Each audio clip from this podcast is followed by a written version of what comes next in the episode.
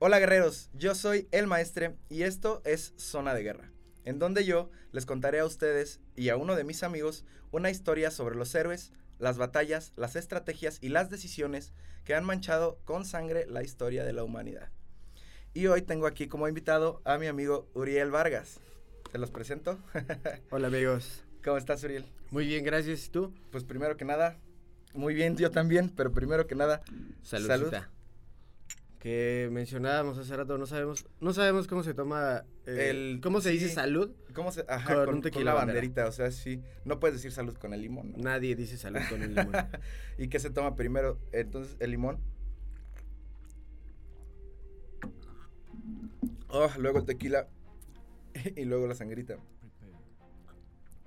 Ah, que hasta donde yo tengo entendido, para que sea más leve, ahorita que lo sentiste, lo ideal es Mezclar el limón con... mantienes el limón, mantienes el tequila, Ah, mantienes ya. la sangrita Ah, o sea, haces Y la después- mezcla en, en tu y boquita. te lo pasas Y luego ya. te la tomas. Ah, perro.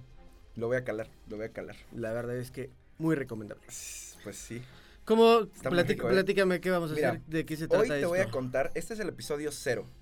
Y les voy a contar, te voy a contar sobre tres héroes que son reales, pero que parecen mentira. O sea, hici- hicieron cosas tan pasadas de lanza que llegaron a tener unos logros que influyeron directamente en el resultado de la batalla. Y además, y son considerados héroes porque no cualquiera hace eso que hicieron. Vas a ver cómo están. Básicamente es la película de 1917. Ándale. Y hay varias. De hecho, hay de cada uno de estos, creo que solo de una, no hay película todavía, pero también tiene una historia increíble. Ahí, Entonces- está, ahí está el dato, hagan películas de eso. sí, de ello, de, hecho de ella debería haber una película. El primero de quien te voy a contar se llama Desmond 2. Dos. Desmond 2. 2. Dos. 2 con ajá, no, Desmond 2 Yo- como 2, si, pero si con no sería segundo. Ajá, si no sería el Qué segundo pésima Desmond. traducción tienes. es 2 con dos S. Ok. y es su apellido. Desmond II nació el 2 de febrero de 1919 en Lynchburg, Virginia. Creció y fue educado en la, en la fe de la Iglesia Adventista del Séptimo Día. O sea, Era como testigo de Jehová, algo por el pues es, es que hay muchas, ¿no? Bueno, pues es una iglesia que también parte del cristianismo. Y lo que sí es que eso, él era así aferradísimo a su fe. Fue soldado, pero ahorita vamos a ver que lo peculiar que tenía, mira.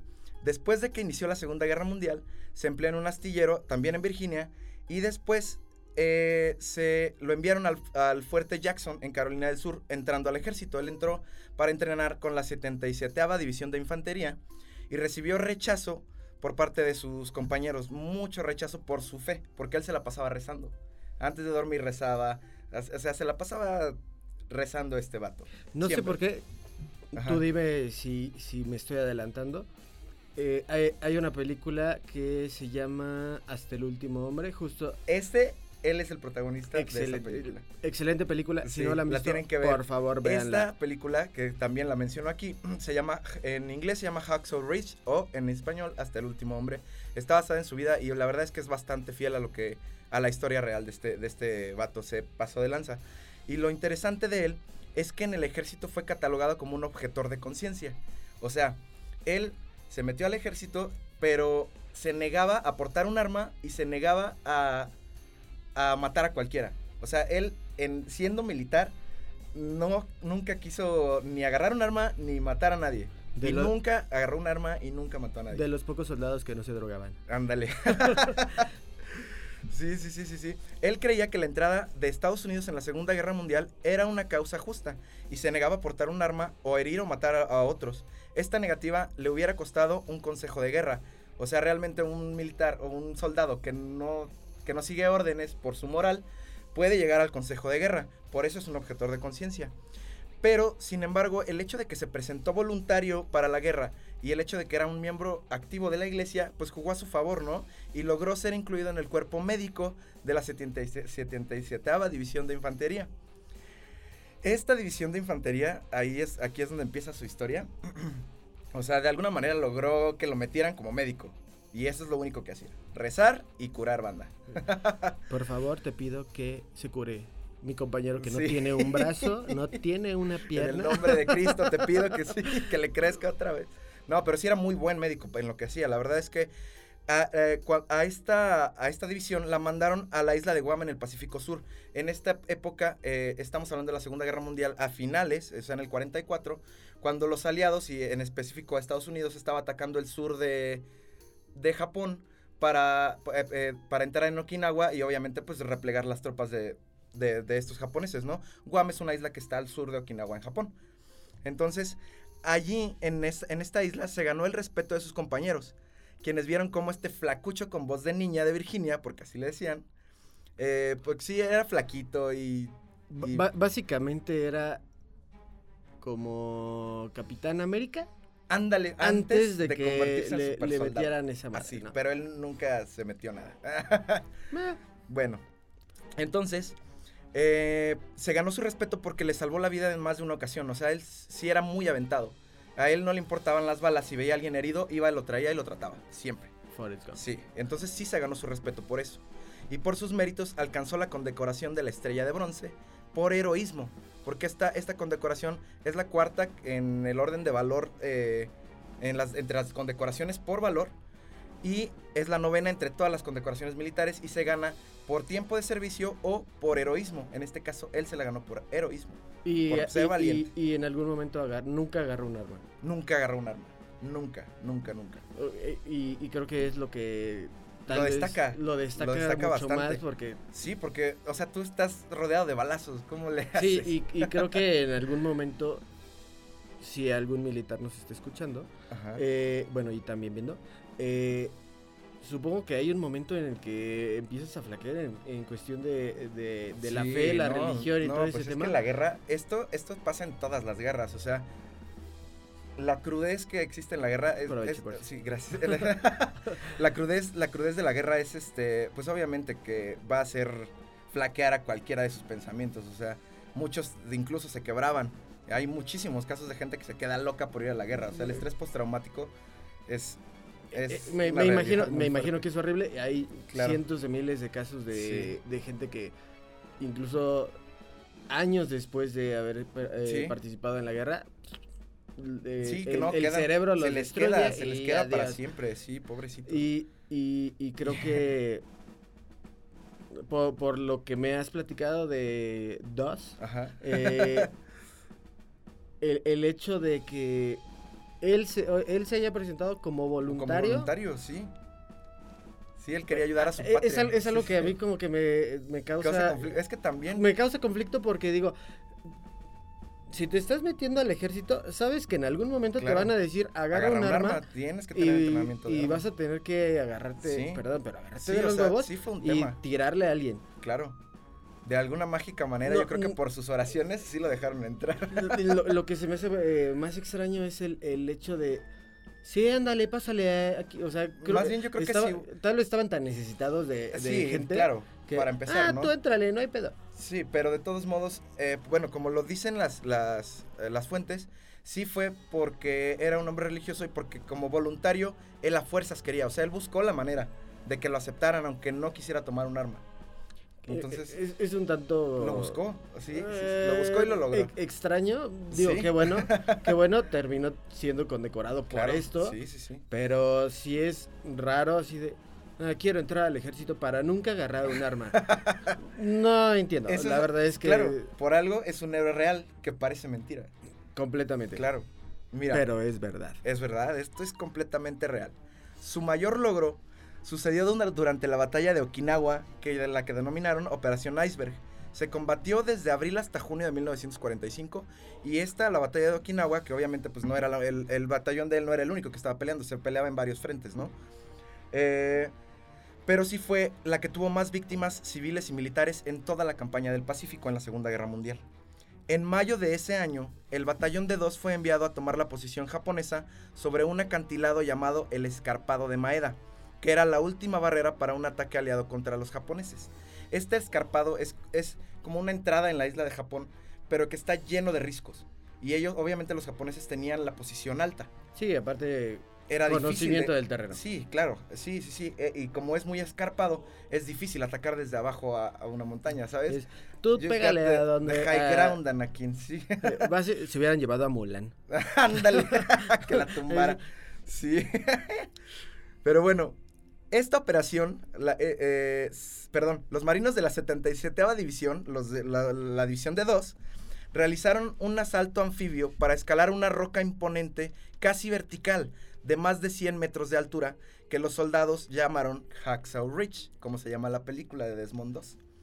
Y lo llamaron así, bueno, la, la traducción en español está rara porque solo lo encontré como un acantilado muy horrible, porque sí es una pared vertical, ¿no?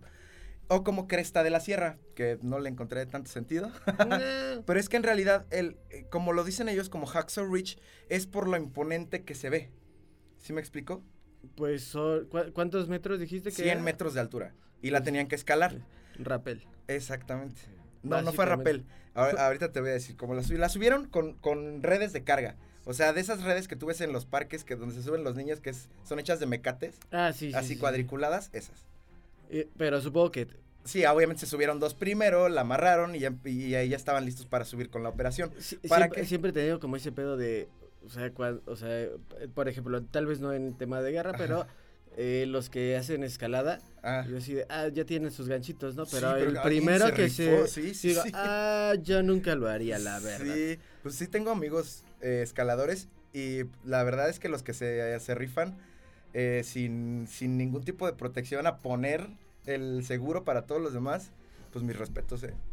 Pues pero es bueno. gente que gusta de la adrenalina. Es, sí, claro. Y esto mismo fue, pero en el contexto de la guerra.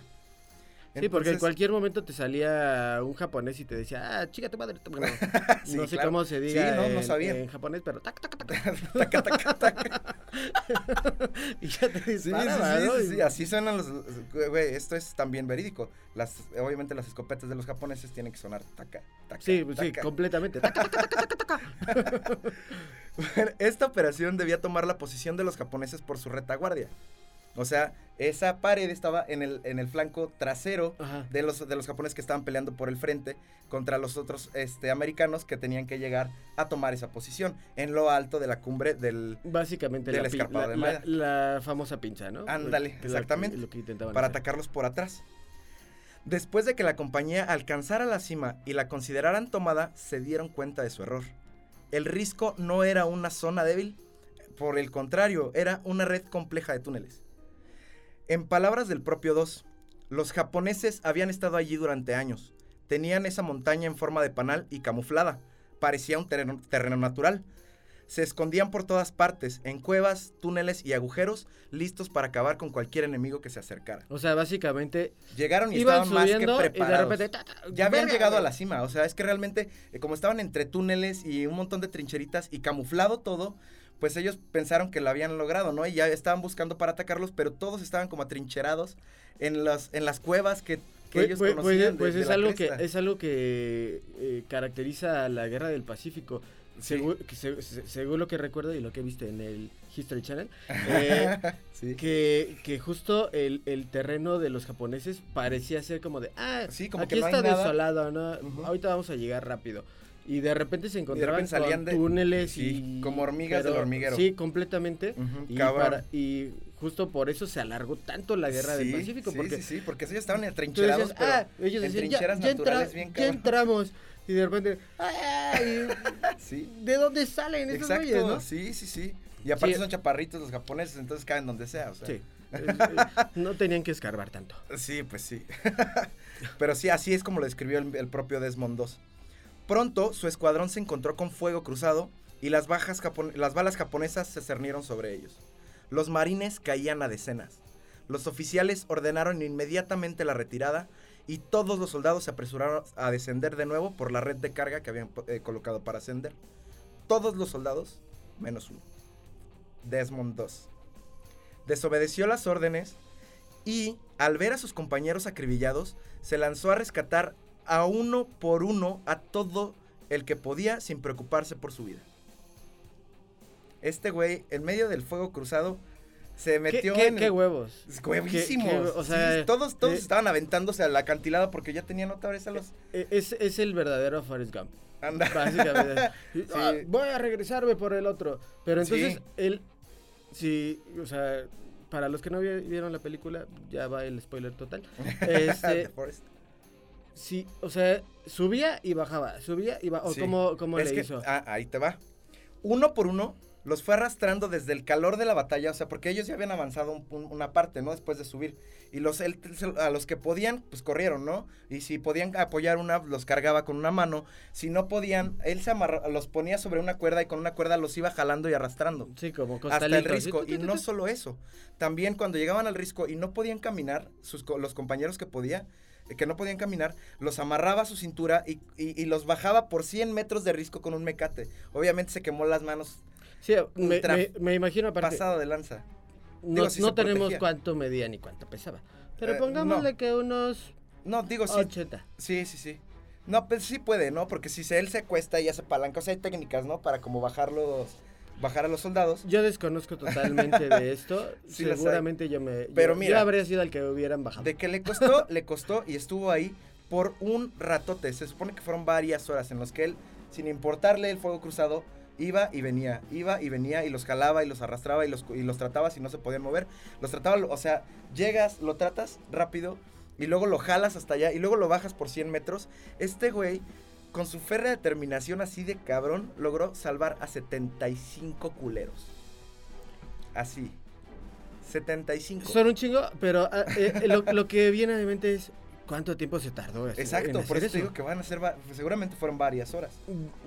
Digo, creo que también los japoneses se apendejaron un tantillo, ¿no? Porque, o pues sea, digo, es que no es como que vamos a esperar. a no es como que todos iban de espaldas, ¿no? Obviamente las retiradas es, siempre son organizadas. Siempre hay quien está haciendo fuego de cobertura para que los demás puedan ir hacia atrás y después se repliegan ellos mismos.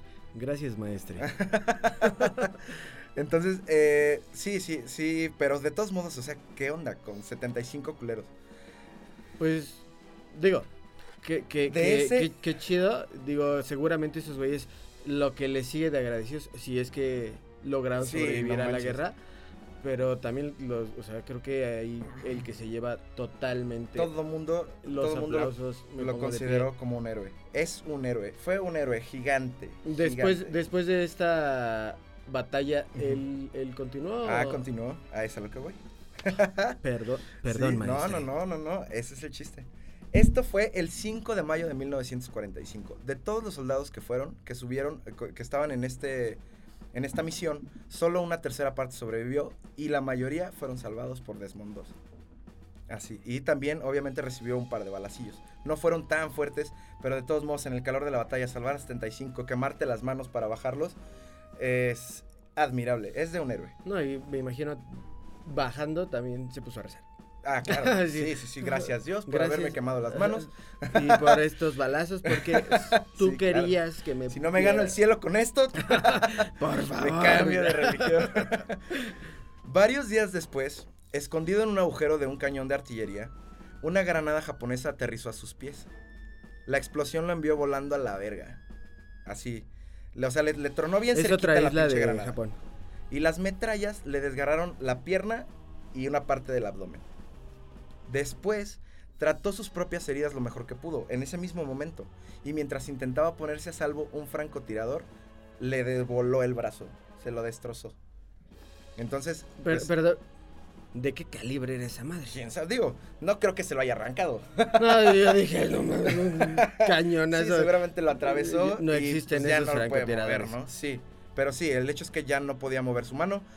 Y eso fue. eh, se, pues se acabaron sus acciones como médico. ¿no? Sí, eh, y supongo que también como soldado. Eh, de hecho, pues ya con eso se puede retirar, ¿no? Obviamente, ya eso fue pues, este, en, en otra operación, no el mismo día del 5 de mayo. Pero pues él, él obviamente ya tiene que ser dado de baja.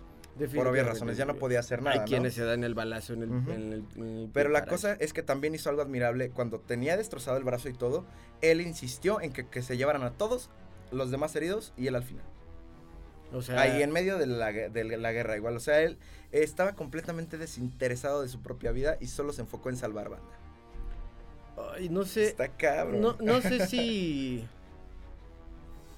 si mi bondad ah, me alcanzaría para tanto. Para eso, ¿Quién o sea- sabe? Es que, digo, yo, yo no me puedo poner en ese lugar porque nunca he estado en una guerra. definitivamente, yo, yo- eh, yo menos. Pero, eh, o sea, sí hay muchas veces que, que digo, ah, primero, ya sabes, eh, primero eh, mujeres y niños. Sí. Y adultos mayores, eh, Sí, el tema de COVID. ¿no? Ya Sí, claro. justo es algo, parecido. Pero claro, en esa parte. creo que eh, eh, las, las personas tenemos un tantito de... De egoísmo, ¿no? De egoísmo y Sí, de que te, maldad. sí te quieres salvar, dices, claro. Oye, Pues es que precisamente por eso está fuera, o sea, es, es- hasta Sí, parece o sea- medio mentira, porque realmente él sobrepasó ese egoísmo y todo, o sea, realmente como si no tuviera o sea, ni- justo, ningún justo- deseo por salvar su propia vida. ¿sabes? justo parece eh, personaje construido por Hollywood para eh, fomentar el nacionalismo y Sí. "Ah, vamos a la guerra. Él es un ejemplazo. Él es un ejemplazo, pero es raro precisamente porque acuérdate que no cargaba arma nunca. O sea, De hecho, la cuentan ventaja que es que también- no pesaba tanto, No, entonces. y cuentan que él también, eh, en algunas ocasiones, o creo que en una o dos ocasiones, también trató heridos japoneses. Ah, sí era muy bueno. Sí, sí, o sea, realmente él seguía rajatabla su pedo de la iglesia y no matarás, cubrirás de tu prójimo, o sea, él sí, pues ahora sí que de, lo voy a llamar un cristiano ejemplar. Que bueno, la religión, ya, esos temas no nos interesan Ese aquí, es otro tema. pero, pero- eso es, es un hecho que él vivió pon- así, pongámosle o sea, u- un humano ejemplar. sí, totalmente, o sea, exactamente, más que sea- eso, y un héroe, la neta. eh, Las condecoraciones son un dos, montón. el Nobel Sí, de la no, Paz. Tiene un montón. Y obviamente su medalla de honor. La, mejor, la mayor condecoración. El único que no ha disparado un arma que tiene la medalla de honor. Fue el- sí, fue el primero. El, ah, El primero sin existe- una bala. existe- Creo que existen más. Pero no recuerdo bien, no te voy a mentir. Pero sí fue, si no fue el primero, fue de los primeros que nunca disparó una bala y tiene medalla de honor. que la la mayor condecoración de todos es de las cosas más raras Sí, que, que pueden sí, existir sí. dentro del ejército. Sí. Pero Sí, muy bueno, raro, define raro, ¿no? Pero realmente es la mejor condecoración, la mayor y obviamente es un reconocimiento de todo el ejército hacia una persona, hacia un soldado. Entonces, vale. te queremos dos. Ahí termina la historia de Desmond 2. ¿Cómo viste a Desmond 2? Está muy cabrón. O sea, no, no me imaginaba que pudiera existir alguien que por voluntad Ajá. Uno, o sea, sé que, sé que ex- existen muchos soldados que dicen, güey, por mi país, Sí. lo que sea, no sé qué. Pero alguien que por voluntad se mete al ejército a sabiendas que no quiere agarrar un arma Sí. y todavía, ya en la guerra, dice, o sea, aferrado a su religión, Sí. aferrado a sus valores, diga, ¿sabes qué?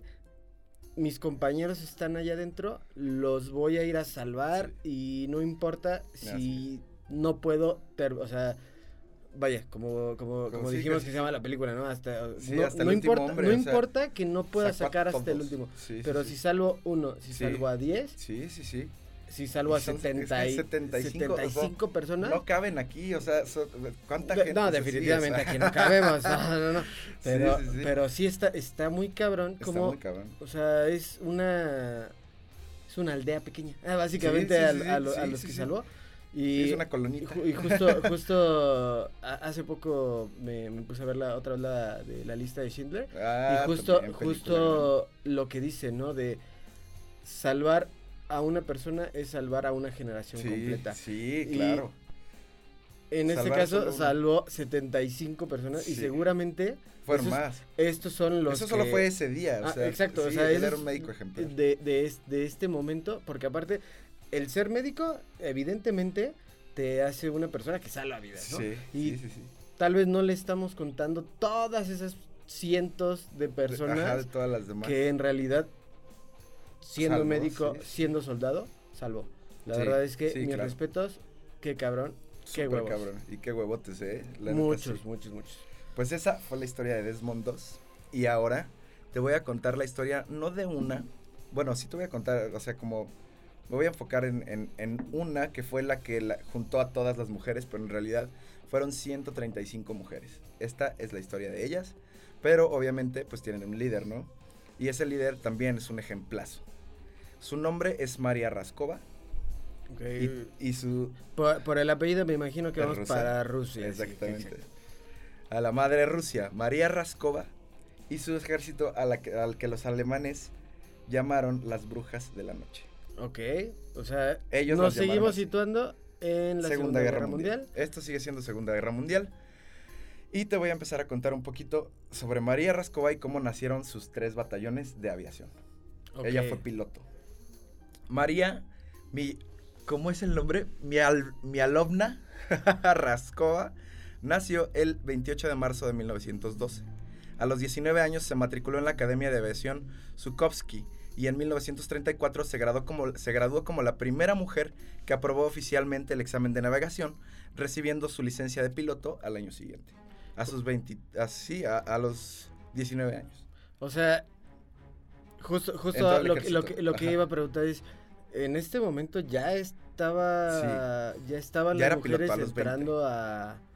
Eh, era difícil, era difícil, sí se podía hacer, este, entrar como militares, pero siempre han sido muy pocas porque siempre ha habido el problema de la discriminación y siempre han subido y, había, y en realidad también mucho acoso, ¿no? Eso también le pasó a todas ellas.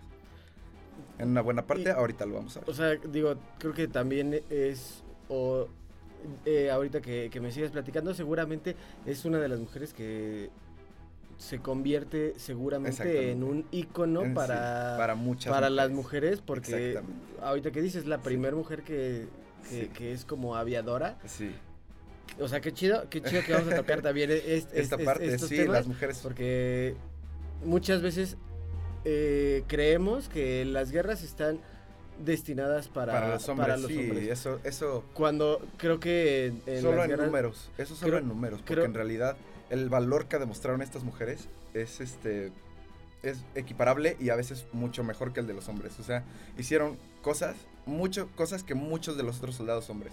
O sea, se pasaron más de lanza y fueron más arrojadas y más férreas.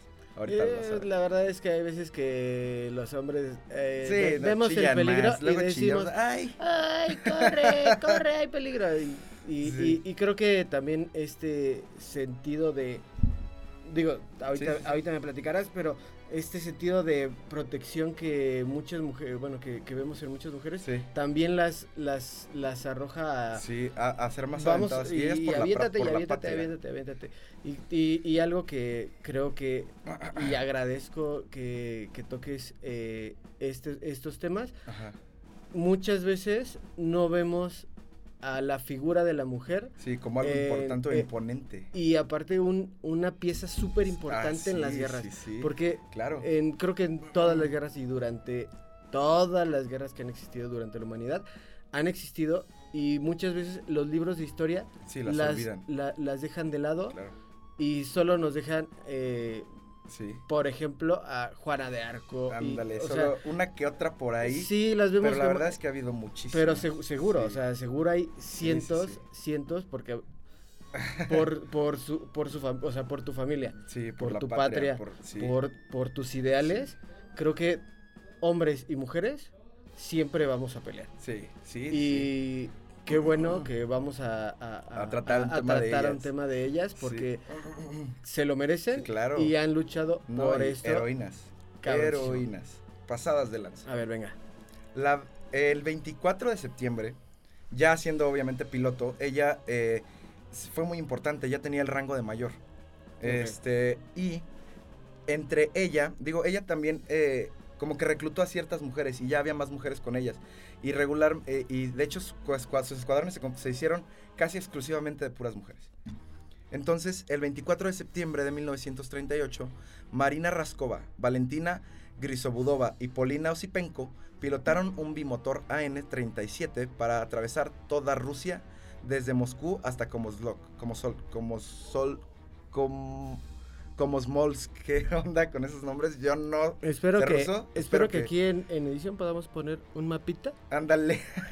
Porque nadie, Porque creo sí, que nadie sabe. El ubica chiste es que era de, lo un lado a otro de Rusia. Eran 6.000 kilómetros de tundra y estepa. Y la aventura se les complicó porque cuando estaban sobrevolando Serbia, a las alas del avión se, le empezaron, se les empezó a pegar hielo. Entonces se volvió pesado y para perder peso eh, empezaron a lanzar objetos innecesarios, pero no fue suficiente. Así que viendo la complicada situación, Marina no dudó nada, agarró su paracaídas y se aventó. Yo soy un no, tal vez no es yo soy un objeto innecesario, pero es pues eh, valentísima, ¿no? Un campesino la salvó de una muerte segura y al final las tres mujeres pudieron regresar a Moscú como auténticas heroínas. Esa era una misión. Esto también, esto fue antes de la Segunda Guerra Mundial.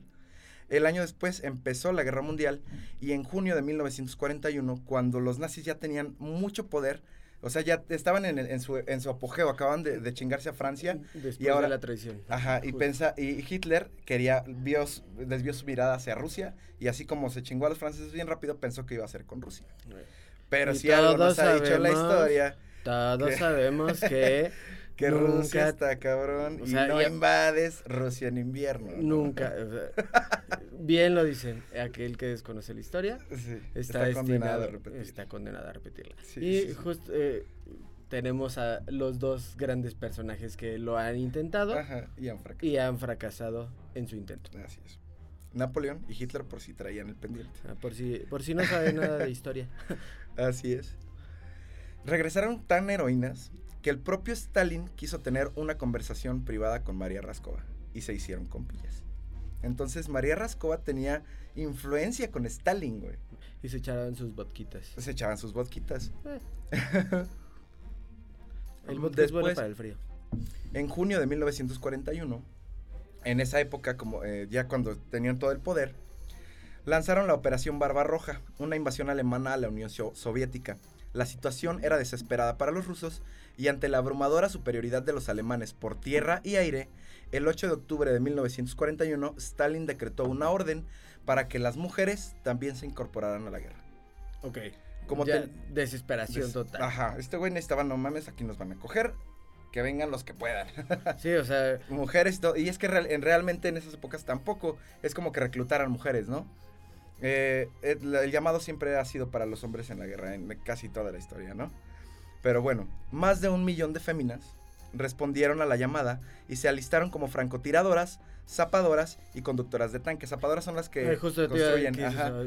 no me acuerdo si son las que, perdóname, se me fue ahorita, pero no sé si son las que construyen este lugares como ingenieros y, y, sí, son como, según yo son como ingenieros que reparan tanques, que van proviendo de armas, o sea, son como trabajadoras. Básicamente mano de obra. Así es, algo así. mano de obra de la guerra. Así es y conductoras de tanque. Marina Raskova pensó que si había mujeres que podían ocupar aquellos puestos del ejército, ¿por qué no podía haber mujeres aviadoras? Eh, porque es bastante más difícil, obviamente, eh, es más exigente, vamos a decir. En el, eh, dentro de, la academia militar es, tiene más requisitos ser piloto, porque aparte de ser soldado también eres piloto y sabes pilotar avión. Y algo que en algún momento me dijeron que, según yo, si no tienes buena vista, ya... Ah, sí, sí. Claro, sí, tiene eh, más exigencias adiós, y en el otro, eh, mira, medio ves, pero puedes manejar. Exacto. No hay problema. Sí, sí hay más o, menos. puedes disparar y, alguno le has de dar. Sí, seguramente, pero, pero. Sí, el ser aviador requiere más práctica. Sí, seguramente. Más si no viste la montaña, valiste. Sí, sí, claro. si, traes, si traes lentes, ya. Utilizando su influencia, utilizando su influencia, María, Marina logró que Stalin accediera a crear tres regimientos femeninos de combate aéreo. La división 586 de aviones de caza, la 587 de bombarderos y la más famosa de todas, el regimiento 588 de bombardeo nocturno. Pues así como bien famosa, ¿no? bueno, fue la, la, más reconocida porque por lo que hicieron. Ahorita vas a ver. La neta se pasaron de lanza. Era, era una cosa increíble. Marina estaba comandando la unidad 587, ella no estaba en la más famosa, pero ella fue la que las creó. Por eso es, es, como la representante, ¿no? Pero a partir de aquí la historia se trata más de, de los tres, de, de, sí, de las 135 mujeres que estaban en estas... En, los tres regimientos. en los tres regimientos, 586, 87 y 88. ¿Que me dices que representarían como a cuántos aviones? Eh, el tamaño de, las de, de, de cada avión es no recuerdo exactamente. La verdad es que te mentiría, pero sí te puedo decir que los aviones que usaban eran una porquería. Les dejaban, para entrenamiento usaban aviones como, como si fueran props de, de sí, de, de, madera y lona que si algo les golpeaba o lo que sea, o si sacaban una chispa, se quemaban y explotaban en el aire. Eh, si se te, atravesaba un pato, ya valió. Ándale, algo. imagínate ahora contra otro avión. Estaban obsoletos, ya ni se hacían, ¿no? no, era, como un...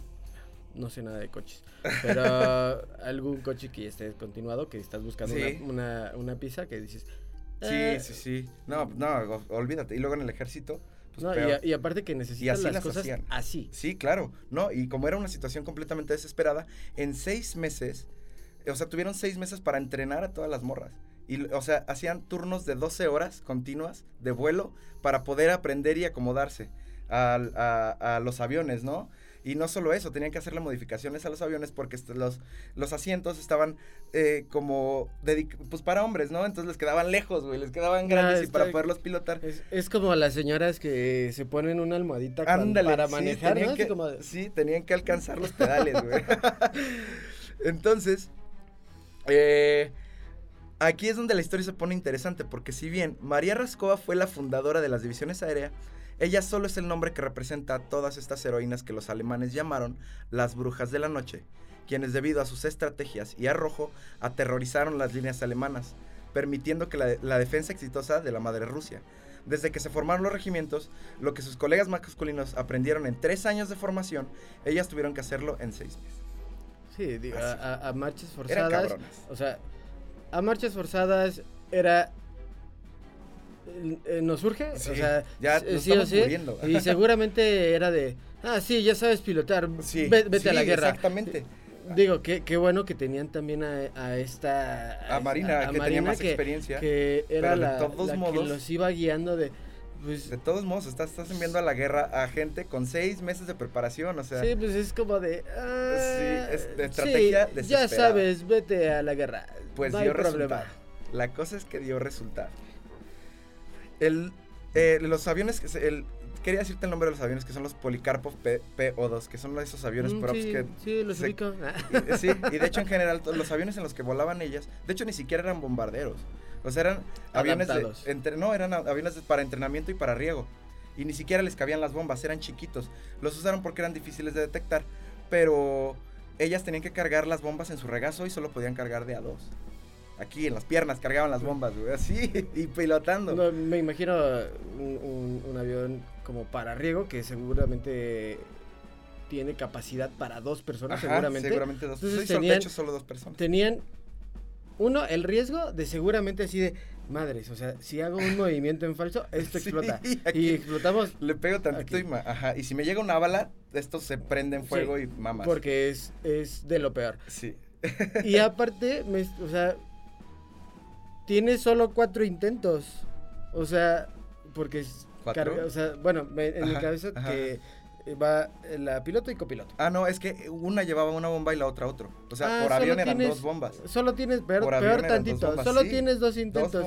Ahora imagínate tú llegar con tu jefe y le dices, eh, en este caso con tu este, es que nos equivocamos tantito, eh, y, la, o sea, se nos cayó una bomba donde no era. Te mandé con dos intentos, tiene que ser súper certero. Súper, eran excelentes, te juro, o sea, lo hicieron mejor que muchos, que, otros este, escuadrones de bombardeo de hombres, ¿sí? Ahora, lo pinche interesante es la estrategia que utilizaron. El Escuadrón 588 es el más famoso porque el bombardeo nocturno es una táctica de desgaste si le impides al enemigo dormir, no va a liberar bien las batallas diurnas. Sí, completamente. y, aquí es donde se pone bueno, porque la principal estrategia utilizada por ellas era intentar compensar la lentitud de los pesados aparatos que tenía que pilotar los Policarpo. Y volaban en el último momento, llegando hacia, hacia la base alemana con el motor apagado, para que no los detectaran. Mm, Planeaban solamente. Sí, sí, de por sí eran pequeños. Entonces tu radar es pues un poco más complicado no sé si ah, sí, creo que sí ya había eh, a este punto había radares, pero no sé si se utilizaron en esta guerra. Lo que sí es que el apagar el motor los desconcertó.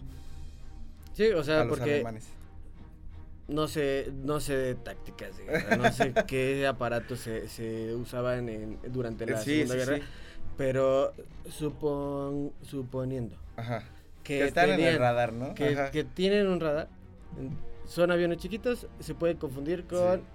Y son lentitos, sí. A eso le agregas que y, igual, suponiendo que tenían algo para intentar escuchar. Ajá. Si se acercaba. ¿no? Entonces apagas el motor y dices, vámonos. Uh su madre, a ver a dónde llegamos. Pero digo, también es una táctica peligrosa, me imagino. Claro, fue muy peligrosa. O sea, al final murieron muchísimas. Pero también tenían que tener bien ubicada el lugar del enemigo porque no podías ver. Y, nuevamente, solo tienes dos intentos. Y, ajá, y cada, y cada vez eran tres aviones los que sobrevolaban y creo que dos eran los que llevaban las bombas y eh, unos, los dos primeros eran para distraer y el tercero dejaba caer las bombas. O sea, como no te puedes concentrar en uno o en otro, no sabes de dónde salen. y ah. esto es lo que les dio el nombre a, de las brujas de la noche, porque cuando volaban con los motores apagados sonaba como si una escoba estuviera volando. Mm. Entonces así las llamaron los nazis.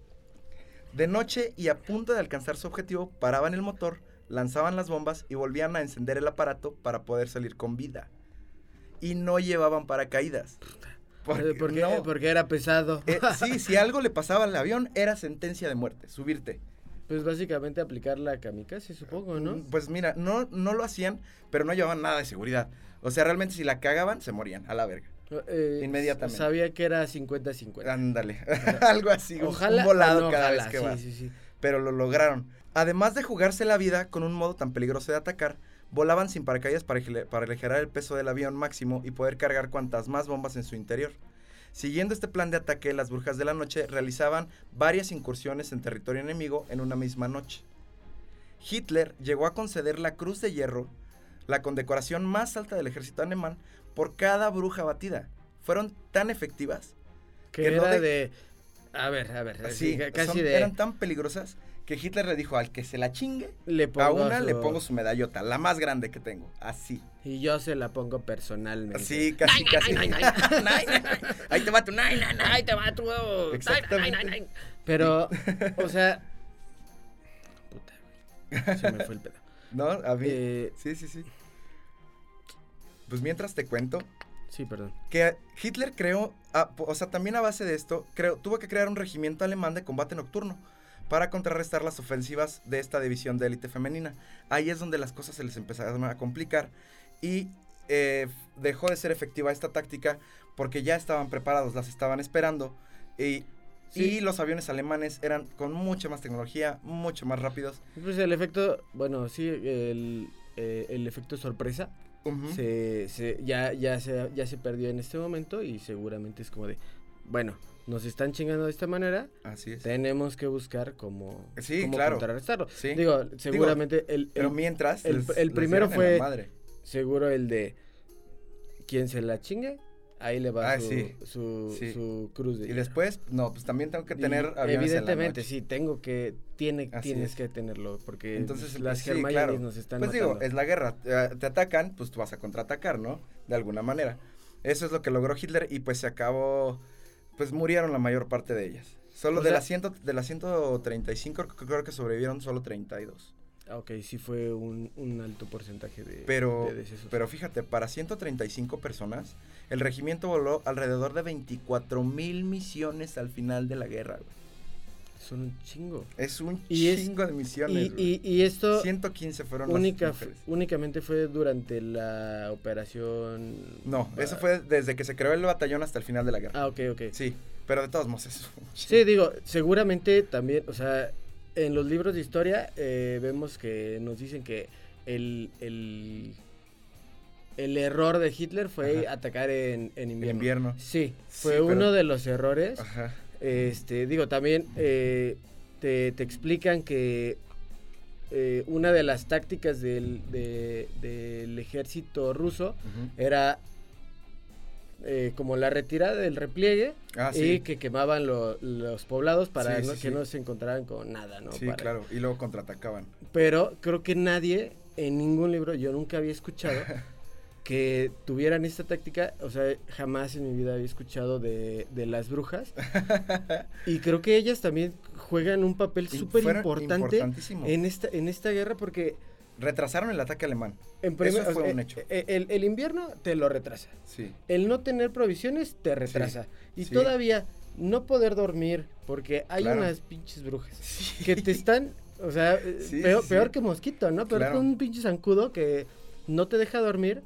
Ahora sí, es... sí, sí. Ahora es, puede ser una bruja. Eh, eh, y, y, también me imagino, digo, ya con la, el, el cerebro frito, seguramente los alemanes, por de pues no, no estoy durmiendo, ah, estoy viviendo una guerra Y en la noche ahí también estar y, pues, y, toda, y, todavía a matar, O sea, de, ay, es que ayer nos atacaron. Sí. Y, y se murieron un chingo. Bueno, intentaré dormir para ver y esperando que ellas decidieran dormir para que no nos atacaran. Exactamente. Y es que no fue tanto eso, sino fíjate que se combinó, ¿no? Porque sí, sí mataban a varios, pero no era tan significativa la, la, cuenta. Pero al el hecho de detener el avance alemán por los ataques nocturnos, eh, jugó en contra de los alemanes porque ellos no iban preparados. Ellos pensaban que iban a hacer una incursión de tres o cuatro meses y que con eso iban a chingar Rusia, porque atacaron por tres frentes, por Ucrania, por San Petersburgo y por Moscú, creo. Entonces, el hecho de que los detuvieran, pues no los prepararon con ropa, con para sobrevivir el invierno ni, provisiones suficientes, ¿sí me explico? Entonces, detener el avance jugó en contra de ellos porque el frío, pues el frío es el frío y Rusia es la madre patria del frío. Entonces, eh, la así lograron del defender. Así, lo conocemos. Así es. Ahora sí que lo que me queda decirte es que Mariana, Marina Raskova eh, falleció, ella no terminó la guerra. El 4 de enero de 1943 volaba un bombardero ligero cuando una súbita tormenta de nieve desatada en el área de Volga, cerca de Stalingrado, hizo que el aparato se viniera abajo, estrellándose e incendiándose en un banco en la orilla occidental de este río. Toda la tripulación falleció y fueron declarados muertos en acción.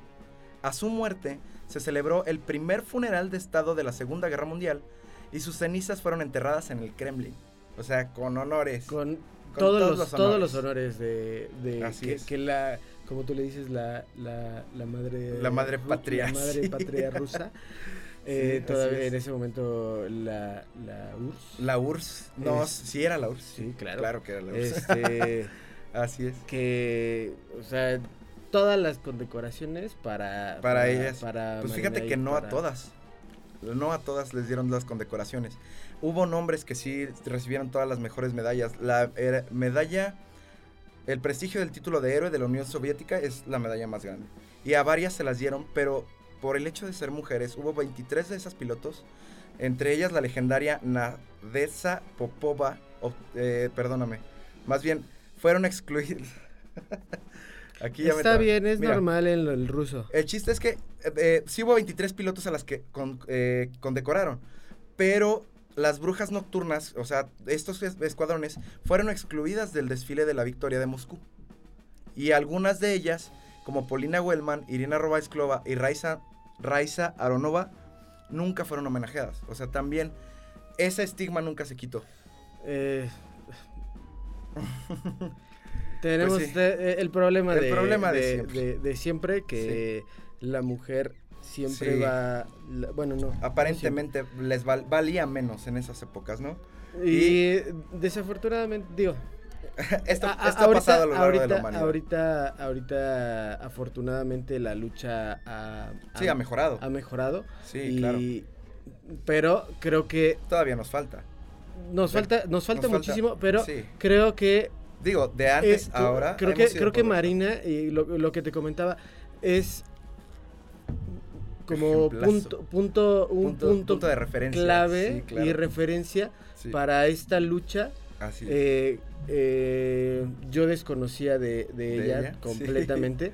Este, ¿qué, qué, qué huevos? Huevotes también, sí, sí, sí. Eh, en este caso sería que ovarios. Así es. Para uno, ya, ya me metí al ejército, ya aprendí a volar. Ahora me voy a hacer piloto. Super, no, me voy a hacer super compa de. Ah, de Lenny. De, de, Lenny. Y vamos a darle con todo a estos cabrones que aparte nos traicionaron horriblemente. Que aparte nos quieren invadir. Así es. Voy a hacer un equipo de un chingo de mujeres porque confío en ellas, porque sé que entre nosotras podemos y vamos a darles en la madre a estos cabrones. Así es. Y digo, que, que, que chido también.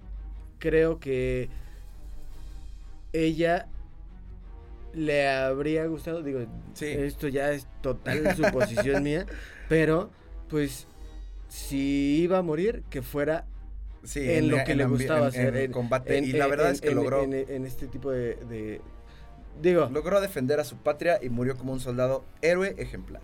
Bien, mis respetos para ti, Marina. Marina Rascova. Rascova. Hasta el cielo. y a todas al cielo de los rusos. Y a todas las brujas, al cielo de los rusos, sí. no, sé, no sé, no sé, la verdad, desconozco, desconozco un poco. Pues quién sabe, quién sabe si tengan su propio cielo. ¿eh? Es que ya ves que los eh, rusos Seguramente también tiene como su fracción, ¿no? Es como... Ándale, este es mi pedacito es de como, cielo. Es como el disco duro que lo... que lo, se, en partición. Que, hacen una partición de los... Los rusos tienen un pedazote seguramente de cielo y nosotros. ya sé.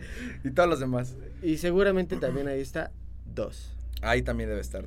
Dos no era ruso. Yo sé que no era ruso, pero, Él entra en todos los cielos. Entra en todos los cielos. Sí, él, claro. Él, se, lo merece todo. Don Vergas.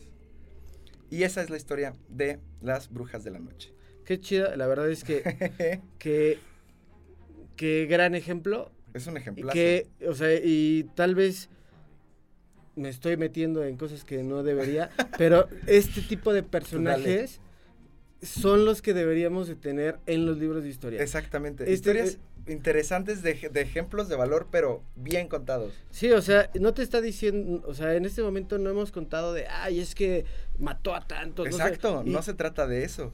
Eh, estamos hablando de, gente que dio, la, dio su vida por, nuevamente, su familia, o la su patria. por, o sea, y creo que, creo que eh, cuando piensas en, en tu patria, en tu, en tu nación con N mayúscula, incluyes a... Sí, claro, a todos los que viven en ella. tu gobierno, a, tu, a, tu, a tu familia, a la familia de... Incluso a los que no conozco. Sí, claro. Digo, son chingo de rusos Claro, aquí se respeta al ejército. Meterse al ejército está... Es una vocación que es muy difícil, pero que es de lo más ejemplar que hay, la verdad. Bueno, esa es mi opinión. Y esta es la, esa fue la historia. Los y todavía me queda, me queda una más. Todavía nos queda. Quiero, nos queda uno. A ver. Y este vato. Me imagino. Es estadounidense. Me, me supongo que va a ser. Y quisiste cerrar con broche de oro. Este señor, para que veas, se pasó de verga. Este señor debería tener una película. No sé si la tenga. La verdad es que eso es, no sé, creo que no. Creo que no le han hecho una película. Pero si ya viste Rambo, se queda pendejo contra este carnal. Ok, ok. ya, me lo imaginé. Él se pasó de lanza. Su nombre es, y lo voy a decir con sus honores, el sargento mayor Roy Pérez Benavides. Ok. Él es estadounidense. Eh, medio mexicano, ¿no? Ah, de hecho, sí, pero es estadounidense. Benavides. de hecho, su, su, ¿cómo se llama? Era, él era hijo de un agricultor mexicano, Salvador Benavides, y su madre era Jackie. O sea, no fue de ninguno de los colonistas españoles, pero nació en Estados Unidos, por lo tanto, pues es estadounidense, ¿no? Nació el 5 de agosto de 1935 en Lindean, Lindenau, cerca de Cuero, Texas, en el condado de DeWitt. Y este lo guardé especialmente. Este lo que, lo que estoy tomando como guion para él en especial es lo que dice, y lo pueden buscar también todavía, en themedaloфhonor.com. Ok. Esa historia es tan verídica como a quien se le entregan las medallas de honor en Estados Unidos. Y esto, ahí es donde te cuentan esta historia tal cual. Así lo galardonaron. Te, voy a, te, voy a, hacer eh, una, una pausa. Porque tal vez los que están viendo, algunos saben, yo desconozco, pero para que nos expliques. Esta página es gubernamental. Es gubernamental. Es, supongo que del ejército. Sí, exactamente. Ok, entonces... Es completamente verídica. Ellos ahí tienen un listado completo de todos los que han ganado la medalla de honor. Okay. Y las historias, eh, más bien el por qué se ganaron esa medalla de honor. Ok, y de ahí tenemos la referencia. Así es. Más bien, el guion que tengo aquí es exactamente lo que dice esa página, pero en español, obviamente. Y también obviamente tomé como fuentes. Un, a él todavía puedes ver cuando, en YouTube, eh, buscas así, tal cual, eh, Sargento Mayor Roy Pérez Benavides y eh, está la condecoración que le hicieron y una entrevista con él, donde él te cuenta cómo es que lo vivió él. Ok, entonces... De verdad, es una, es una historia que es de no creer. Eh, como spoiler que, me acabas de hacer, no solo fue a la guerra, sino regresó de ella. Así es. Y todavía se hizo famosillo. Así es. Ok. Él regresó de la guerra después de pasarse de lanza. Una verdadera pistolota. A ver, véngasenos. El sargento mayor Roy Pérez Benavides se distinguió por una serie de acciones audaces y extremadamente valerosas el día 2 de mayo de 1968, mientras estaba asignado al destacamento B-56 del quinto grupo de Fuerzas Especiales de Aerotransporte en Vietnam. Ah, justo te iba a decir, ya no salimos fue en la guerra de Vietnam. Sí, porque a los estadounidenses les encanta ser Después hablaremos de todo el contexto de la guerra de Vietnam, pero aquí estamos hablando de Roy. Sí, porque eh, Vietnam es un tema para los estadounidenses. Así es. Que tal vez no les encante hablar, ¿no? Eh, perdieron. Sí. Por si no lo sabían. Eh, sí, de hecho. Pues bueno, es más complicado que eso, pero en el episodio de Vietnam ya hablaremos de eso. Mientras tanto, aquí, esto es lo que dice la página de Medal of Honor, y es por lo que lo condecoraron. En la mañana del 2 de mayo de 1968, un equipo de reconocimiento de fuerzas especiales de 12 hombres fue insertado por helicópteros en un área de la selva al oeste de Loc Ninh en Vietnam, para recopilar información de inteligencia sobre actividad enemiga confirmada a gran escala. Esta área fue controlada y patrullada rutinariamente por el ejército de Vietnam del Norte. Después de un corto periodo de tiempo tierra, en tierra el equipo encontró una fuerte resistencia enemiga y solicitó una extracción de emergencia. Tres helicópteros intentaron la extracción, pero no pudieron aterrizar debido al intenso fuego enemigo de armas pequeñas y antiaéreas. El sargento Benavides estaba en la base de operaciones avanzada de Loc Ninh, monitoreando la operación por radio, y cuando estos helicópteros regresaron para descargar los tripulantes heridos y evaluar los daños a la aeronave, el sargento abordó voluntariamente un avión que regresaba para ayudar en un cuarto intento de extracción. Ok, ok. Te voy a poner un poquito más en contexto. Esta es la segunda vez que Roy fue a Vietnam. Él ya había ido el año anterior. Y ya le habían dicho, ya, gracias. Algo así. No, no tanto. Cuando la primera vez que fue, pisó una mina. Y put, ya te imaginas, ¿no? Adiós, No perdió las piernas, ah. no las perdió. Y no solo eso, regresó a Estados Unidos y, el diagnóstico fue, no vas a volver a caminar, nunca. Él mismo cuenta que, que estaba decidido a regresar a Vietnam. Siempre fue su objetivo. O sea, un cabrón. Él quería guerra. traían guerra. Digo, todavía vienen, vienen con el trauma de la segunda. Ah, pues él, fíjate que él no se ve traumado para nada, ¿eh? Yo más bien lo veo como, como que estaba completamente determinado a hacerse valer en la guerra. Y como pisó una mina, probablemente yo siento que se sintió pues mal, ¿no? Pero lo que él hacía es que se arrastraba de su cama chillando por el dolor en la espalda porque no podía mover de la cintura para abajo. ¡Traigan morfina! Se pegaba a la pared y se trataba de levantar y él se levantaba detrás de la pared chillando de dolor. O sea, él se, convirtió en su propio oficio. Ajá. Se hizo, se hizo el autoficio chillando y cuando se podía recargar en la pared movía los pies hacia a la izquierda y a la derecha, a la izquierda y a la derecha. Él decía... Ah, un autoteletón. Ándale, se, se autoteletoneó bien cabrón. Y a los nueve meses logró volver a caminar y se volvió a ir a Vietnam, que es cuando, cuando pasaron estos eventos. Igual tenía una morcilla por ahí, ¿no? No, sí, sí está casado, pero la verdad es que no me, no me metí en, eh, en, esa parte. en Vietnam seguramente dijo, ah, es que la dejé allá. Ándale. Tengo que regresar por ella. Igual se enamoró, quién sabe. Seguro. Así es. En este cuarto intento de extracción, él también cuenta, o sea, después de ese tercer intento, él dice que en el radio escuchó como si estuvieran sonando palomitas. Tra, tra, tra, tra, tra, tra, Sáquenos de aquí, sáquenos de aquí, sáquenos de aquí. Y él dice que ni se acuerda, pero que entró, se, agarró una maleta sin rifle, se le olvidó el rifle, agarró una maleta de primeros auxilios y se me, subió al primer avión para ir a ayudar. Él tenía que sacar a sus compas, desde ahí. Así es. es está, estaba en Estados Unidos. Ajá. Regresó a Vietnam. Y, y, no, o sea, ah, ¿dónde escuchó este...? No, no, no. Esto ya fue cuando regresó otra vez a Vietnam. Ah, ok. Lo pusieron en, el, área de monitoreo, exactamente, él estaba en la base. Y dice, chingue su madre, ya vamos a, rescatar Más bien, él estaba monitoreando, pero escuchó como que, yo creo que él dice que sintió como que tenía que ir. O sea, porque estaban, los estaban acribillando, pero duro. Sí, dijo, tengo, que sacar a mi Estos compas iban a, se iban a morir. Era un hecho que si nadie iba, se iban a morir. Y ya había habido tres intentos de extracción anteriores. Que habían fallado precisamente por... En la guerra de Vietnam había con un montón de, vietnamitas por cada soldado estadounidense. la fuerza del, del, lado de Vietnam, en la guerra de Vietnam, estaba en sus números. Un chingo de gente, es lo que tenían, en Vietnam del Norte y con eso peleaban. No eran, no eran los grandes soldados, pero la fuerza de los números y balaseando por todos lados, pues te imaginas, obviamente, o sea, la fuerza de los números está muy fuerte. Definitivamente, y aparte conocimiento de... De, su, de, su casa, ¿no? Del, del área Del terreno, exactamente. o sea, la tenían de perder, básicamente, los estadounidenses. Si no tienen como referencia de, de lo que fue la guerra de Vietnam, eh, desde un punto de estadounidense, pueden ver la película de Apocalypse, Now. Eh, vean la versión. es la... versión americana de las cosas, ¿no? Claro, evidentemente. O sea, justo es visto desde. desde, el punto de vista estadounidense. bien justo. Y pero, están... pero vean la versión, la extendida, la que dura como tres horas y media.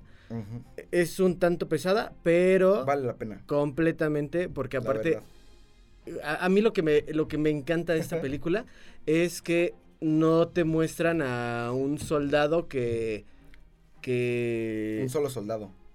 además de un, solo, soldado, sino no te, no te muestra a un soldado muy hollywoodense. Ah, sí. Que es, ah, vamos, y salvando gente y bla, un, superhéroe, ¿no? Es más, más crudo, ¿verdad? Está bastante justo, justo lo que me gustó de esta película es que te presenta todo el desmadre psicológico que empieza, o sea, llega, llega el, eh, el, protagonista, llega a, Vietnam, llega a la guerra y al 100, todo su, todo su escuadrón llegan al 100. Y conforme van avanzando, en la película, de repente se empiezan a pirar y a pirar. y empiezas a, digo, la, película justo, eh, eh, algo que a mí me gustó es que mm, de una forma muy cruda y muy real, te empiezan a presentar todo lo que empiezan a vivir y los soldados americanos. Y justo, digo, te cuentan esta parte de la historia. Esta parte de la historia. Y en la otra, la verdad es que Estados Unidos fue un metiche como siempre, pero eso lo platicaremos. Sí, hombre. ¿Quién iba a pensar que No se pierdan el capítulo de Vietnam. Ya hablaremos de Vietnam.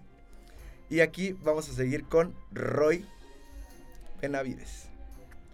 Al darse cuenta de que todos los miembros del equipo estaban muertos o heridos y no podían moverse a la zona de recogida, dirigió la aeronave a un claro cercano mientras saltaba del helicóptero que flotaba y corrió aproximadamente 75 metros bajo fuego fulminante de armas pequeñas hacia los lisiados.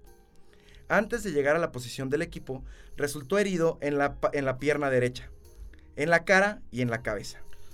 A pesar de estas dolorosas heridas, se hizo cargo reposicionando a los miembros del equipo y dirigiendo su fuego para facilitar el aterrizaje del avión de extracción y la carga de los miembros del equipo heridos y muertos. O sea, él llegó, organizó, recibió un balazo en la pierna y de todos modos los cargó. No, me tardé nueve meses en recuperarme de esta pierna y ahora me vuelven a... Es que lo más chido, que él no pensó en eso. Y, creo que es algo que ha identificado. Ah, gran soldado. Eh, estos tres personajes que hemos tenido en este, en este programa, los tres se han identificado por esto. De, por esto, su arrojadez y sin, no No hay pedo, lo que me pase a mí, pero voy a rescatar a mi gente, ¿no? Así es. Y, en... Eh, Desinterés en, por su propia vida. En la, en, la mayor, en el mayor de los, bueno, en estos tres casos, justo de, las batallas de las que hemos platicado, creo que las llevan, los tres llevan, las llevan de perder. Ah, pero es de, no hay pedo, vamos a darle. Me la rifo. me la rifo. Así es. No, no, no, ¿cuál perdón? Entonces, mm, antes de llegar, sí, perdóname. Luego arrojó botes de humo para dirigir el avión a la posición del equipo. O sea, él llegó y organizó todo el pedo, ¿no? A pesar de sus graves heridas, porque estuvo recibiendo balas. Ninguna fue hasta este momento mortal. Pero, pero aún así siguió con balazos en, el cuerpo, güey. Y bajo el intenso fuego enemigo, llevó y arrastró a la mitad de los miembros del equipo heridos a la, aeronave que esperaba. eh, iba igual y venía arrastrándolos sobre fuego. Nuevamente nos encontramos con un Forrest Gump. Ándale, sí, pero este tuvo todavía, todavía mejor. Oh, me mordió algo en el trasero. sí. Y mientras, o sea, y es que de repente se le juntaba gente o vietnamitas y él y, proporcionaba fuego de protección para que el avión bajara y entre, y, o sea, organizó todo el pedo. Sí, básicamente, por lo que decías, eh, Rambo se le queda corto, ¿no? Sí. Yo me lo imagino. ustedes bajen, no hay pedo, yo aquí me eh, encargo. levántese si quiere vivir. O sea, realmente este güey entró en modo Dios. Sí, pues, súper cabrón, súper cabrón. Mató a un chingo de vietnamitas en ese momento. A medida que el fuego del enemigo se intensificaba, se apresuró a recuperar el cuerpo y los documentos clasificados del líder del equipo muerto. O sea, no solo iba a rescatarlos y recibiendo balazos, también se acordó de la misión de recoger los papeles clasificados para que no se los llevaran. Esto es mío, no importa que ya esté quemado, a la verdad. Esto, esto es de Estados Unidos, no me lo van a quitar estos pinches mitas. Eh, Así es. Eh, otra vez, estaba, estaba muy cabrón. Creo que el, eh, eh, el güey. Uno, ya está, o sea, viene de una recuperación de sus piernas. Sí, sí. Me imagino que. Ya estaba completamente recuperado, de hecho. Lo logró el güey, o sea, fue contra todo pronóstico. Sí, pero. Digo, ah, digo que le queden secuelas. Seguramente, renqueado o algo por el pues, estilo. La verdad es que no, no, se ve renquear, no se le ve renquear en el video. o ah. sí algo, pero como se le ve que es como por viejo. ¿Quién sabe cómo le hizo? Pero, o sea, seguramente, digo. Digo, secuelas te tienen que quedar. claramente, sí. No, no, aparte, o sea, pisaste una mina, o sea, no es como cualquier cosa. Es como, no es, ah, me caí del tobogán. No, no, o sea, pisaste una mina, valiste madre, tu doctor te dijo, no, vas a poder caminar. Te hiciste fisio, fisio autoteletón. Ya lograste caminar te vas a la guerra otra vez. Después te meten un balazo en la pierna. Te metes al medio del fuego enemigo bien cabrón. Y, empiezas a meter balazos. No hay problema. Digo, seguramente traía una super adrenalina ah, claro tope. sí, claro que tenía Y no dudaría que también, digo, con algunas sustancias, quién sabe. Sabido, solamente. He sabido que después, o sea, durante la guerra de la Primera y la Segunda Guerra Mundial, se estaban Tenían inyecciones de coca y de, y de adrenalina también. Entonces había, había esas cosas, pero el ¡Ah! ejército pues no nos va a decir, por lo tanto no podemos tener certeza de eso. Guiño, guiño. Guiño, guiño. Pero, digo, dejando de lado, o sea, todo, todo esto, seguro, digo, también no te, no te garantiza, a pesar de estar hasta arriba de lo que traigas, claro, no te garantiza. No te garantiza que la persona va a ir y va a hacer todo esto. Sí, porque claro que ¡Ah! vamos. y ahora la adrenalina no, al contrario, corres más rápido y te pelas, o sea, y, sí puedes. Y, rescata más gente. Sí, no, y me llevo esto porque es clasificado. Este ni siquiera es de nuestro equipo, pero hay que llevárnoslo, no hay pedo. Algo así pasó. Justamente. Sí se llevó gente del se otro llevó, Se llevó gente del... otro bando también. Y vivos. Y lo cuenta él. No, muertos. Ah. Bueno, pero pues él estaba jalando gente. sí, o sea, él me encontré a alguien tirado, de madre, vámonos. Exactamente. Sí, él dice que fue como así, todo en blanco. Todo en blanco. Sí, me, me, imagino, digo, por la, la cantidad de, de adrenalina, digo, no es ya sea que sea natural o no, pero es, obvio que tenía alejado al, al, al, tema de, de las guerras, pero pues de toda la gente que, no sé, que han tenido un accidente o ah, algo por el estilo, que es tanto el, el, el, shock de, de adrenalina, que hacen cosas increíbles. Sí.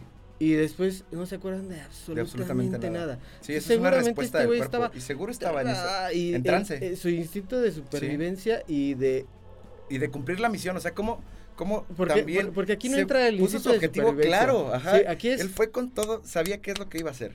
Mi, mi meta es llegar de aquí a acá. Ajá. Y, mientras salva a estos güeyes. lo que se le atravesó es. Así es. Creo que pasó a segundo plano para él. Eh, voy sí, a. Él mismo. Sí, mi, mi, mi meta es salvar a todos los que pueda. Así es. Y, y, conseguir estos documentos clasificados. Entonces, seguramente es como de lo que se haya metido en el camino. ¿Quién sabe? Quítense, o sea, quítense porque ahí voy. Y seguramente, te digo, ahorita que, que, me decías que no, o sea, Rambo se le queda corto. Sí, se le queda. Sí me lo, o sea, igual me lo imagino él no entró en Rampage así, así, pero, pero casi sí, ¿eh? Sí. Digo, eh, digo ahí es donde se usa, no, de, sí, sí, desmiénteme si es donde se usa por primera vez el, el lanzallamas.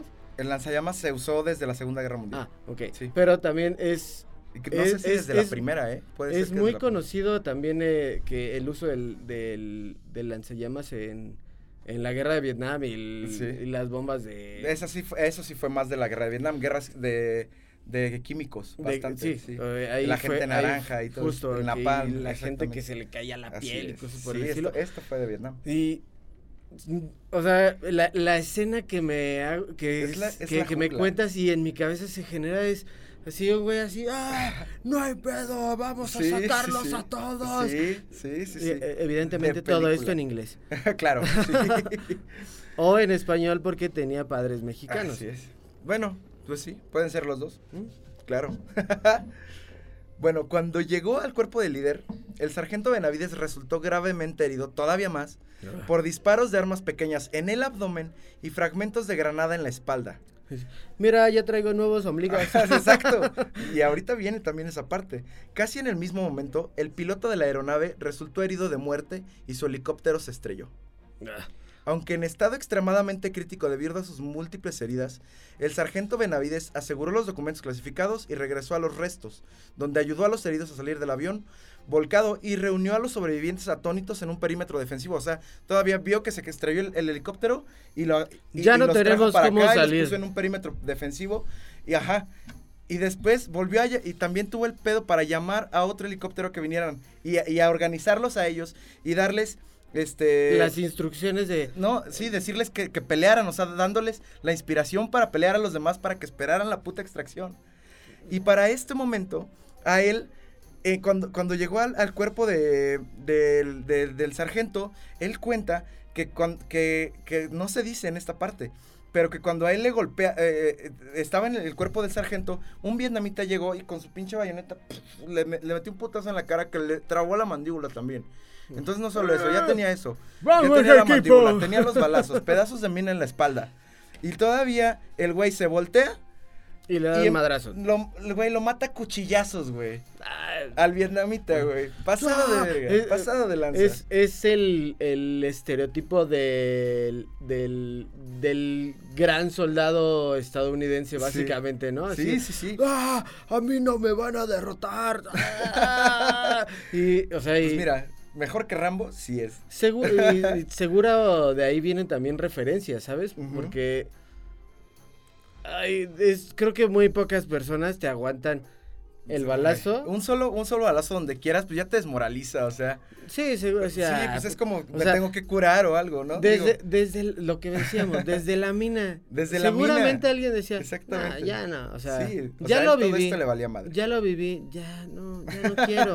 Y este güey, no, a huevo, quiero seguir y quiero seguir. y estaba, estaba, está, sí estaba, te digo, así es como muy el ideal eh, del super soldado gringo. Super soldado. Y este sí es real, o sea, frente a una acumulación de oposición enemiga, con un equipo asediado, el sargento Benavides reunió su fuerza, comenzó a pedir ataques aéreos tácticos todavía, porque agarró el radio, pidió la, otra extracción y llegó el otro helicóptero, y cuando empezó a subir a los heridos fue cuando lo, putearon y le tumbaron la madre, a cuchilla a este güey. Ajá, su espíritu indomable lo mantuvo en marcha cuando comenzó a transportar a sus camaradas en la nave. Luego continuó bajo fuego devastador para llevar a los heridos al helicóptero y al llegar a la aeronave vio y mató a otros dos soldados enemigos que, que estaban tratando de, ponerle bombas a la nave, o sea, que llegaron a precipitarse este, sobre la nave desde un ángulo que impedía que el artillero de la puerta disparara contra ellos. o sea, este güey estaba baleadísimo, estaba puteadísimo. Él dice que cuando se metió en el avión traía agarrándose sus tripas, güey. O sea, él tenía las tripas de fuera ya para este momento. Ajá. Así es. Sí traía algo encima. Definitivamente, o sea, ya para seguir avanzando. Sí, está cabrón. Con la vida, sí, o sea. Sí, güey. ya, se le estaba yendo de las manos su propia vida. estás valiendo, madre. Y no solo eso, con esas pocas fuerzas, hizo un último viaje al perímetro para asegurarse de que todo el material clasificado había sido recogido o destruido y trajo a los que quedaban. Entonces, solo entonces en ese estado, gravemente herido eh, y con un chingo de pérdida de sangre además, permitió que lo subieran al avión de extracción. La valiente decisión de Bedamines de unirse voluntariamente a sus camaradas que se encontraban en una situación crítica, de exponerse constantemente al fulminante fuego y su negativa de ser detenido a pesar de las numerosas heridas, salvó la vida de al menos ocho hombres. Bueno, no son los 75. No son 75, pero, a este güey. Pero se, o sea, traía balas en el cuerpo y las tripas de fuera. La tripa de fuera, así. Ah, no hay pedo, vamos a sacarlos. Y digo, nuevamente, si sacas a uno o sacas a 100, güey, o sí, sea, claro. salvar a una persona. Expones tu vida totalmente. Exactamente, estás poniendo la vida de los demás enfrente de la tuya. Sí, o sea, dices, es valor. Venga, venga, o sea, quiero, quiero hacerlo todo por esta persona. creo que, eh, creo que estos personajes son los verdaderos superhéroes. Sí. Que no te digo que necesita la humanidad, porque en realidad lo que necesitaría la humanidad ¿no? Es, no tener guerra y no, no, necesitar de este tipo de, ¿no? necesitar de ese tipo de personas. Claro. Pero, güey, o sea, estás en un, eh, estás exponiendo tu vida. Sí. Por, por salvar la de otras personas que igual y ni conoces, Exacto. O sea, lo que, lo que decía es que seguramente jaló a, Entre el pedo. alguien de, del otro bando. Así es. Pero no hay pedo. O sea, tú estás sacando, sacando, sacando. No importa, no importa si la persona sea del bando que sea. Yo voy a sacar gente y chingue su madre. Porque mi misión es esta. Sí, y creo que, digo, ahí, ahí, también ya ya, ya, ya, ya, tendría, digo, se tendría que ver como la, la, la opinión de ellos, pero el, si lo, lo que estás haciendo lo estás haciendo por tu misión. Sí. O o por eh, ti, o por quién sabe, o, por tu grado de, de, humanidad que tienes, ¿no? Sí, como sobrehumano. Ah, es que por mi gente, no sé qué. Digo, Va a estar bien interesante. Sí, digo. así como meterte en la mente de ellos para saber qué estaban pensando en ese momento, qué pedo, ¿no? Sí, de, de que digas, Ay, o sea, tal, tal vez sí es porque estoy buscando el reconocimiento, ¿sabes? Sí, sí, y, digo, es completamente válido. Al final salvó vidas y, o sea, y se metió en en, en un, en el infierno, güey. Y eso fue, y fueron como seis fue Vietnam, horas. Vietnam fue fueron seis horas que estuvo así, güey.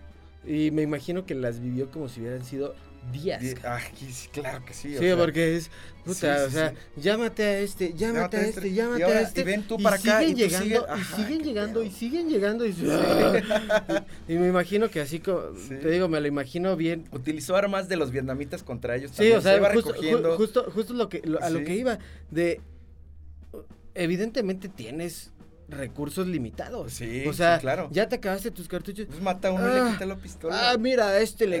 Ah, madre, no sirve esta chingadera. Vamos a agarrar otra y no hay pedo. Lo que decías de. Al güey que le, le, chingó la, la mandíbula. Ah, sí. Con el cuchillo, Sí, sí, sí. O sea, este güey le puteó la mandíbula y te volteas. Y todavía la cuchillas bien perro. muere, Y todavía te va la cereza del pastel. Para terminar. Todavía no termina su vida. Bueno, no, no, no. Eh, bueno, más bien, hubo otro pequeño detalle que contó él y que no se cuenta en The Medal of Honor. Él mismo dice que eh, obviamente traía sus tripas, se subió al avión y lo llevaron a, la base. En la base lo pusieron, o sea, él estaba, quedó inconsciente, ¿no? y si estaba consciente, estaba muy poco consciente. pero lo pusieron en una bolsa para cadáveres. Así, No, sigo vivo. Y él como que él dice que, recuerda que sentía que estaban como queriendo subir el cierre de la bolsa para cadáveres y uno de sus compañeros voltea y le dice, eh, y lo reconoce, no, eh, ese, es, Roy, es, Roy Bedamides. Y el médico dice, lo siento, no puedo hacer nada por él. Y este, su compañero este, le dice, no, no, no, al menos, o sea, como que él agradece un chingo, Roy, porque si no, imagínate, no lo hubieran tratado. Pero agradece un chingo que su compañero convenció al doctor de que al menos le tomara el pulso. Y cuando le tomó el pulso y vio que estaba vivo, él dice que tenía obviamente toda la sangre en la boca, güey, todo puteado. Y dice que, su, tiro de suerte más grande del mundo, güey. Sí, que alguien lo haya. al doctor, güey. En la cara, güey. Me imagino ya eso. Para demostrar eh, que estaba Ya viendo la luz, así de. Sí, güey. o sea, ve como la luz con un ojo y con el otro. Pero no me mates, pinche doctor. ¿Cómo puedo decirle que estoy vivo? Y te va y le escupe sangre. Le escupió en la cara. Ah, ese es un tanto, eh, o sea, es, eh, bueno, si, si de por sí, si de por sí su vida, o al menos lo que me platicas de su vida fue totalmente épica, sí. creo que es, es aún más, en el pastel, es aún más épico, así. Es como, ya me declaraste muerto, pues no, puto. Oye, ¿y cómo sobreviviste? Ah, pues es que le escupí al, médico. ah, huevo. Así es. Después ya pasó un año en el hospital y regresó con todos los honores, ganó su medalla de honor y murió plácidamente en 1998. Ya en su casa, retirado, qué bueno que se retirado. Sí. Eh, ya no regresó nunca. No, pues digo. imposible que regresara así de. Él ya cumplió. Tengo siete ¿eh? omligos. Él, la neta, ya cumplió y perdió a muchísimos de sus compañeros. También eso dice que él que es parte de lo que le de lo que lo motivó, ¿no? A no perder a, los demás de sus, de sus, compañeros. Y quiero terminar con una frase de él que dice que, que él recibió de uno de sus sargentos, de, sí, de uno de sus, eh, de sus superiores, que es que la fe, la determinación y una actitud positiva te van a llegar siempre más lejos que la habilidad o el talento. Ok. Y que él siempre ha vivido por, eh, con, con, estas tres palabras. Y creo que, creo que puede aplicar a no únicamente al, al ejército. Sí, claro. Creo que puede aplicarse. Es como de vida, ¿no? sí, sí, sí, pues, o sea, creo que, creo que llevarlo a la, a la vida cotidiana, creo que... Sí. Eh, digo, no es un tema de coaching, evidentemente. No, claro que no. Pero creo que puedes llevar esto a tu vida diaria completamente. Y puede ser real, claro, ¿Sí? o sea, tener determinación, pues claro. y todos te dicen, o sea, creo que lo hemos visto, escuchado cientos, cientos de veces. y miles de veces de un montón de gente si tienes una meta, lucha por ello, pero tienes que ser constante, tienes que echarle un chingo de huevos. y vas a... Y tu actitud es importante. Completamente, porque siempre nos vamos a tropezar con algo. y eso que y eso que nos tropiece, tal vez, en realidad, ya después no lo vamos a ver como un tropiezo, sino lo vamos a ver como un... un pues, escalón. Justo, justo siempre es, siempre es un escalón. Entonces, qué chido, que, digo, sus palabras también muy, muy, muy cabronas. o sea, creo que es algo de los que, de lo que más se puede rescatar de, este güey. Eh, y justo ahorita me... Perdóname. Continúa. continúa. Pues mira, estos, estos, estos héroes me encantan porque sí parece que te están contando. Si yo te voy y te cuento en la peda que un güey se, se chingó a cuatro culeros, le tumbaron la mandíbula, le abrieron la panza y de todos modos se llevó tres prisioneros y ocho heridos. Y si cuentas esa historia, parece de mentira, ¿sabes? Sí, parece, parece, que, parece que me estás platicando Rambo. Ándale, ajá, exacto. Sí, y, y muchas veces creo que eh, vemos a la película de, de Rambo y decimos, ay, sí, súper sobreactuada. Sobreactuadísimo y decimos, ay, cliché total americano, bueno, de, de, sí, gringo, película gringo, como siempre. Que nos van a contar siempre su versión, de la historia. Así es. Y nos van a mostrar al super soldado, ¿sabes? Sí, siempre. Pero creo que conocer a estos personajes que sí fueron. Que realmente fueron los super soldados que muchas veces sí fueron condecorados, sí, fueron reconocidos por, por su, gobierno y en su momento, pero desafortunadamente llegan a perderse un tanto entre la historia. la historia. Claro. Eh, justo hace rato que, estábamos platicando de, este tercer personaje, me, me recordó a... No sé si viste la película de Francotirador. Ah, sí que se apuesta en una torre. eso también está basado en una historia real. Sí, sí, sí. Que pronto veremos. Justo, justo lo que me, o sea, lo que me recuerda es que es tanto el, güey, es que hay otro francotirador, pero del lado, del lado de, contrario. De, me parece que es en la guerra de Irak. Irak. Eh, que se está chingando a, mi, a, a, mis amigos. sí, o sea, sí, sí, sí.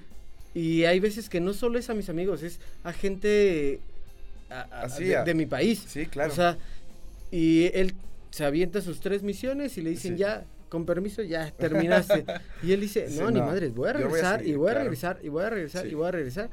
digo, la película, si no la han visto, véanla, es muy, muy, bonita, está muy chida. Está bonita. Eh, evidentemente, nuevamente, está contado desde el punto, de, vista, gringo. Lo ensalzan un poco, pero, las historias están sí hay historias reales y aquí esas historias se van a contar. Y, y qué chido, la verdad es que qué buen proyecto, te felicito, eh, sigue investigando, sigue trayendo a un chico de gente y sigue, y, sigue trayendo justo, muchos héroes. Justo trae esa parte de la historia que desconocemos, esa parte de la historia que... Así es. Que... Cada vez me voy a meter en, cosas más, más, este, pues más escondidas, porque eh, hay, para todo hay fuentes, ¿no? Pero también existen esas historias que, que, estas, por ejemplo, hay fuentes. Pero qué tal que hay héroes todavía más grandes que no están escritos. Por eso también el eslogan de este podcast es que la verdad, no toda la verdad está escrita y no todo lo que está escrito es verdad. Nada es verdad, todo está, está permitido. como haces Lo vamos a hacer un credo. y vamos a empezar una secta, la chingada. Pero no, sí vamos a, sí, sí, sí, este, investigo eh, lo más que puedo. Y yo obviamente yo no soy un historiador ni estudié historia, ni mucho menos, ¿no? A mí me han parecido interesantes estas, este tipo de historias y vamos a tener varios tipos. O sea, esta está enfocada en, en los personajes, en los héroes. Después van a ver, voy a, traer batallas en las que las estrategias juegan papeles importantes. Y después decisiones políticas, por ejemplo, dentro de una guerra, que cambian el rumbo de esa guerra. Y, y, que, y que son justamente este tipo de, de batallas, este tipo de acciones políticas, como, como mencionas, que en los libros de historia tradicional. Que, ajá, que, que, que, con los que crecimos, con los que que tuvimos en la primaria, en la secundaria, en la preparatoria, sí. no mencionan eh, es, ciertos eh, detalles. Se, entiende, se, entiende por qué, se entiende porque tienes que meter un chingo de historia. Claro. En, un librito de un sí, Exacto, sí, claro. En un poco tiempo. Pero creo que el decir que un imperio, un gobierno llegó a donde está en este momento o llegó a ser lo que llegó a ser en ese momento. Sí, sí, sí y no mencionar este tipo de batallas, este tipo de cosas que en realidad se convirtieron en... En, en lo, que en, lo que definió la historia como tal. justo, eh, ahorita, ahorita me llega a la mente, eh, justo eh, hace, si no me equivoco, dos, tres años, que se retomó mucho el, tema de Dunkirk. Ajá. Que muy poco, o sea, había mucha gente, habíamos mucha gente que desconocíamos de esta de esta, de, de esta batalla, se podría ah, decir. Sí, sí, sí. Pero justo salió la película de Dunkirk, ah, excelente película, véanla. y también salió la de Las Horas Más Oscuras, que también es un peliculón y te presenta todo, todo, todo lo que hay, pero desde, el búnker, ah, desde, desde el búnker en, eh, en, en, Inglaterra. Esa fíjate que te la debo, esa todavía no la he visto, pero me la voy a echar y voy a investigar también. Digo, la historia es extensísima. Sí, o sea, si hablas de historia, primero siempre hay más. Siempre hay más detalles, siempre hay más de todo, siempre hay una versión diferente, siempre hay... Eh, e, es, es extensísima, o sea, nunca nos vamos a acercar a exactamente qué pasó, pero se trata de buscar fuentes que sí nos acercan, digo, lo más que se pueda, ¿no? Pero, la historia siempre va a ser debatible, eso es un hecho. Justo, justo tuve una maestra de historia en, la prepa que fue la que me me, llamó? no, o sea, por cómo daba la clase, la verdad es que a mí me fue lo que me, hizo que, me gustara la historia. y a mí, a mí la verdad es que la historia me parecía un tanto aburrida porque normalmente te cuentan la historia como el, el bueno, el malo, y se hizo esta guerra y ya, se acabó. Y justo esta maestra, como te lo, eh, como, como nos lo explicaba, era pues no hay buenos ni malos. No hay buenos, no hay malos, porque tienes que entender el contexto. Exactamente. Y aparte, para que entiendas lo que está, lo que en este momento de la historia estuvo pasando. Así es. No solo tienes que considerar de, ah, es que en esto voy a, poner como, eh, un ejemplo. Es que eh, el cura Hidalgo decidió ah, eh, ah, sí. dar el grito. dar el grito. No, no, no, vete para atrás y para atrás y para atrás y para atrás y para atrás. El tema y lo que decías de la historia es que conforme te vas metiendo, siempre hay más. Siempre hay más, siempre hay más, siempre hay más. Y el contexto, bueno, social. Todos los contextos importan. Todos los Tienes que conocerlos para saber qué fue lo que pasó. Así es. O sea, la, la Primera Guerra Mundial no solo fue el asesinato del archiduque. Tienes que entender todo, todo lo que estaba. En juego entre varios países y por qué es lo totalmente que, el, el tema del imperialismo. Pero creo que, y, y qué chido que estés haciendo este, este programa para que la gente se interese más. Y, y, mira, si no saben de algún personaje, si no saben de alguna batalla, alguna guerra, que lo sepan. Pero lo más seguro es que el que escuche y diga, ah, no, es, me interesó este tema, se va a meter. en algo. Y, seguramente, y de verdad, si se interesan, para todos. investiguen, hay libros, hay, hay muchísima literatura, hay películas. Sí. e incluso hay audiolibros. que les pueden ayudar como referencia Así es. para conocer y conocer y conocer. Nuevamente, el que desconoce de la historia está condenado a repetirla. Esto es este. Ah, pues me parece un buen inicio y vamos a tratar de hablar en este podcast de las batallas más interesantes. Digo, obviamente el que está dando lo que es interesante, eh, pues es para mí, ¿no? Yo soy el que escoge qué tema, pero obviamente si, ah, si cualquiera me viene y me dice, oye, ¿sabes de, de este? Pues voy a investigar a ese personaje y si hizo algo bien chido o bien perrón, o si la batalla estuvo muy cerda, aquí la van a ver. Entonces, y bueno, ya escuchar. este, yo creo que estos tres héroes es lo que nos van a dar este primer episodio, de episodio cero, piloto. Muchas gracias por venir, Uriel. Muchísimas eh, gracias a ti por considerarme pues para este, eh, este episodio piloto, este episodio cero. Eh, la verdad, qué, qué gusto lo que te comentaba antes de, empezar a grabar. sí.